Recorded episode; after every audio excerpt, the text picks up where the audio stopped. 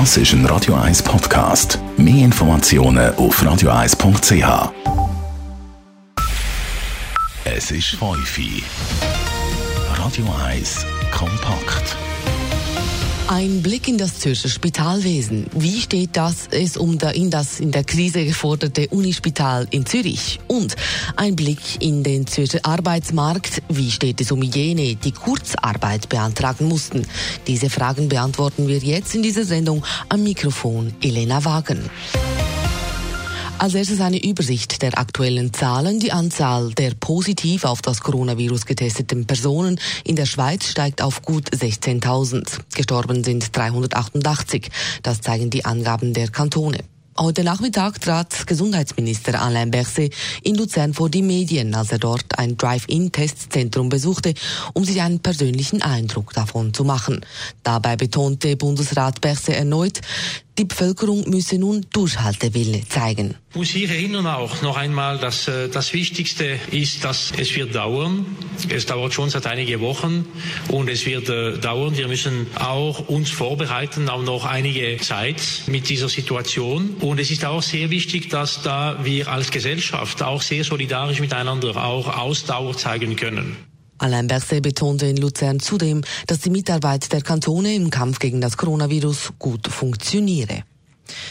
Die Betreuung eines Corona-Patienten ist sehr anspruchsvoll und zeitaufwendig. Einerseits braucht es einen Intensivpflegeplatz und andererseits qualifiziert Personal, um den Patienten rund um die Uhr zu betreuen.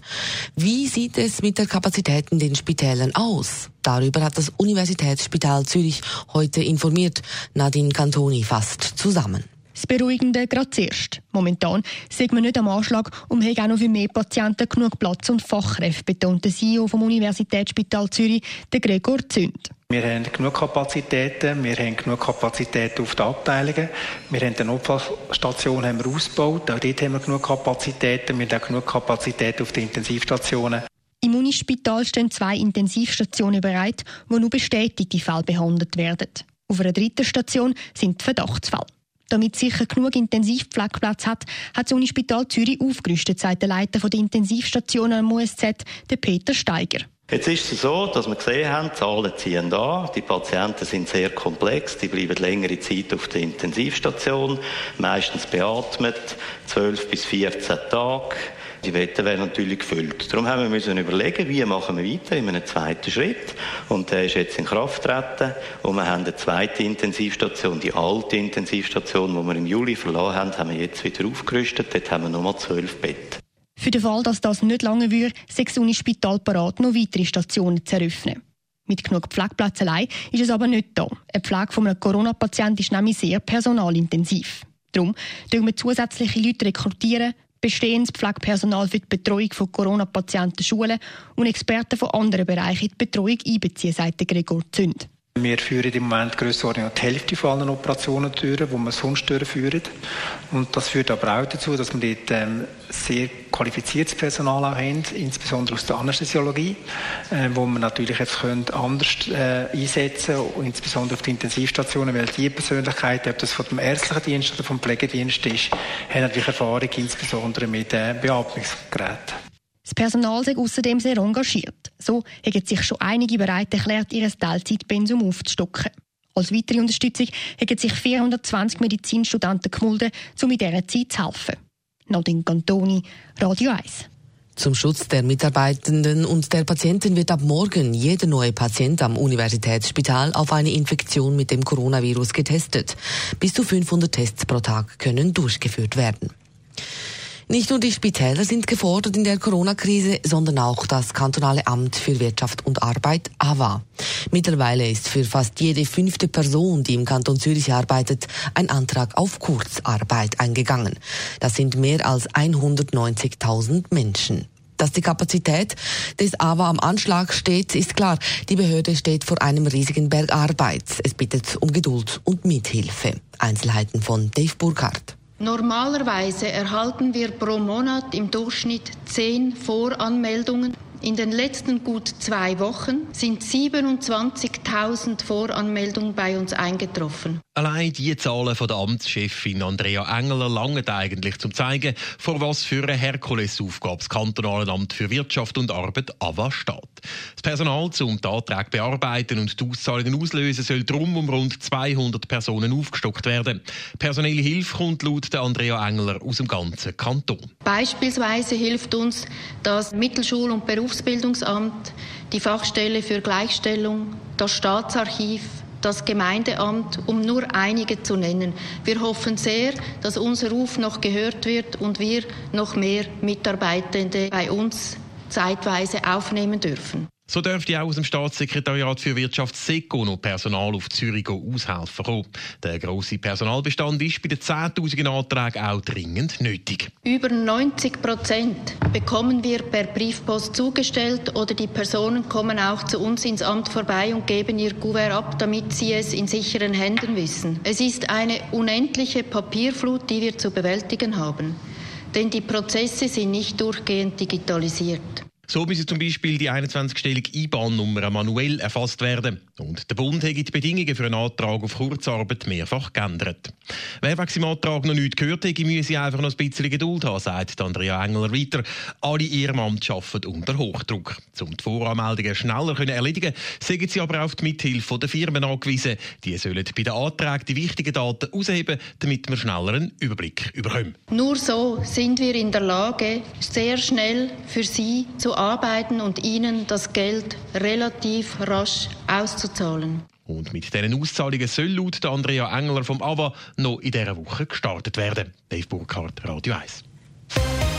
Sie hören das Informationsmagazin Kompakt am Abend und so geht es bei uns weiter. Not macht erfinderisch. Wie sich Klein- und Kleinstunternehmen aus eigener Kraft aus der Krise ziehen, das hören Sie gleich in dieser Sendung.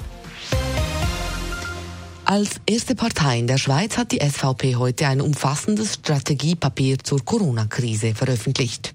Darin fordert die Partei, dass die Lockdown-Maßnahmen nach Ostern gelockert, Personen mit hohem Risiko auf schweren Krankheitsverlauf isoliert und eine Schutzmaskenpflicht eingeführt wird. Einzelheiten von Jan von Tobel. Für die SVP ist klar, die aktuellen Massnahmen mit dem Lockdown von der Wirtschaft und dem Social Distancing, die muss man bis nach Ostern beibehalten. Aber nicht länger. Sonst drohe in der Schweiz Armut und Hunger, heisst es im Strategiepapier. Wir müssen vor allem dafür sorgen, dass es keine schweren Krankheitsverläufe gibt, sagt der Christoph Blocher. Es haben sich die besonders Gefährdeten selbst vor Ansteckung zu schützen und sich deshalb konsequent zu isolieren.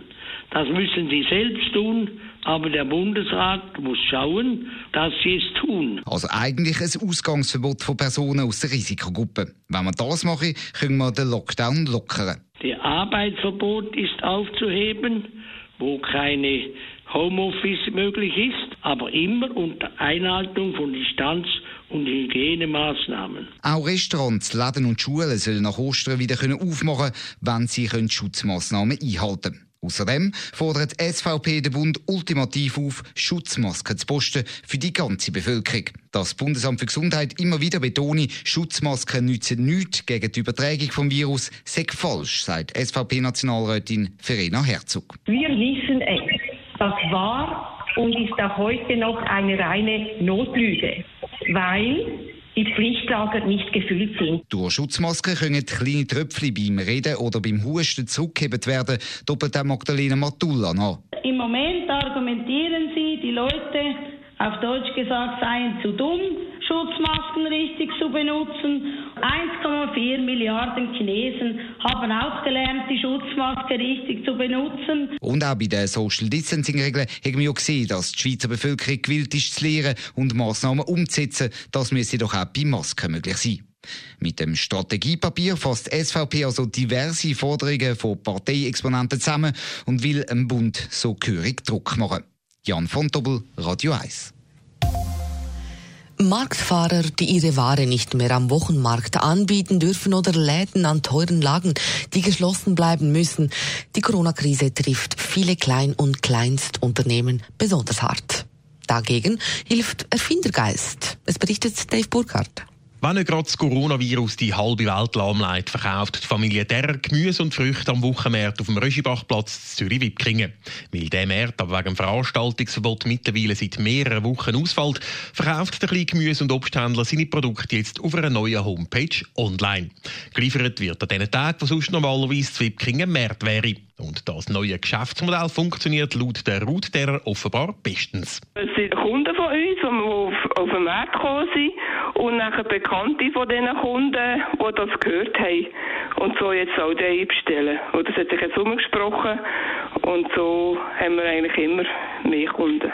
Und wie so häufig in der Corona-Krise zeigt sich auch in diesem Fall grosse Solidarität. Zum Beispiel, wenn es darum geht, all das bestellte Gemüse und die bestellten Früchte pünktlich auszuliefern. Wir haben freiwillige Helfer, die durch die Homepage auf uns aufmerksam geworden sind und die sich angeboten haben, uns zu helfen, die Ware auszuliefern.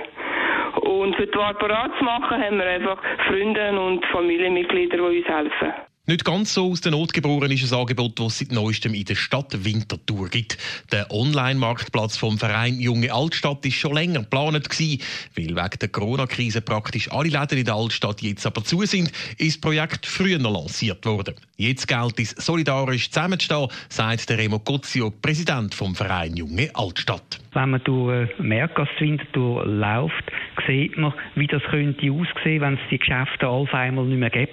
Und du mit dieser schwierigen Situation für all die kleineren Geschäfte müssen wir jetzt auch ein bisschen solidarisch zusammenstehen und sagen, doch, wenn wir schon müssen bestellen, weil wir es nicht können posten dann bestellen wir es doch wenigstens bei einem Händler vor Ort. Mittlerweile haben sich 40 Wintertourer-Geschäfte an der Plattform angeschlossen. Die Palette der angebotenen Produkte wird laufend ausgebaut. Und dank dem neuen Online-Angebot hoffen die Läden in der Winterthur Altstadt, dass sie die Corona-Krise vielleicht ein bisschen weniger hart trifft. Dave Burkhardt, Radio 1.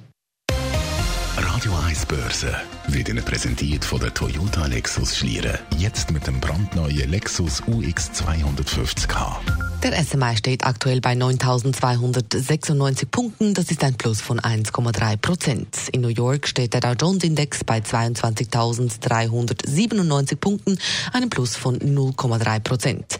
Der Dollar wird gehandelt zu 96 Rappen 48 und ein Euro kostet einen Franken 0,577. Radio 1 Wetter wird Ihnen präsentiert von Honn Gartenmöbel zu Bremgarten. Die grösste Auswahl an hochwertigen Gartenmöbeln und eine neu eingerichtete Ausstellung auf über 2500 Quadratmeter. Honn.ch Wie es weitergeht mit dem Wetter, das weiss Roger Perret. Am Abend ist es sonnig, es gibt ein paar Quellwölkchen über den Bergen. In der Nacht geht es klar weiter. Die Temperaturen am Morgen liegen bei frostigen minus 5 bis minus 2 Grad. Morgen Mittwoch ist dann wieder sonnig. Es gibt höchstens ein paar kleine Quellwolken am Nachmittag über den Bergen. Temperaturen mit einer schwachen Beise steigen leicht an gegenüber heute. So gibt es morgen maximal etwa 10 bis 11 Grad. Radio 1 Verkehr wird Ihnen präsentiert von der Meer. Das ist ein Radio 1 Podcast. Mehr Informationen auf radio1.ch.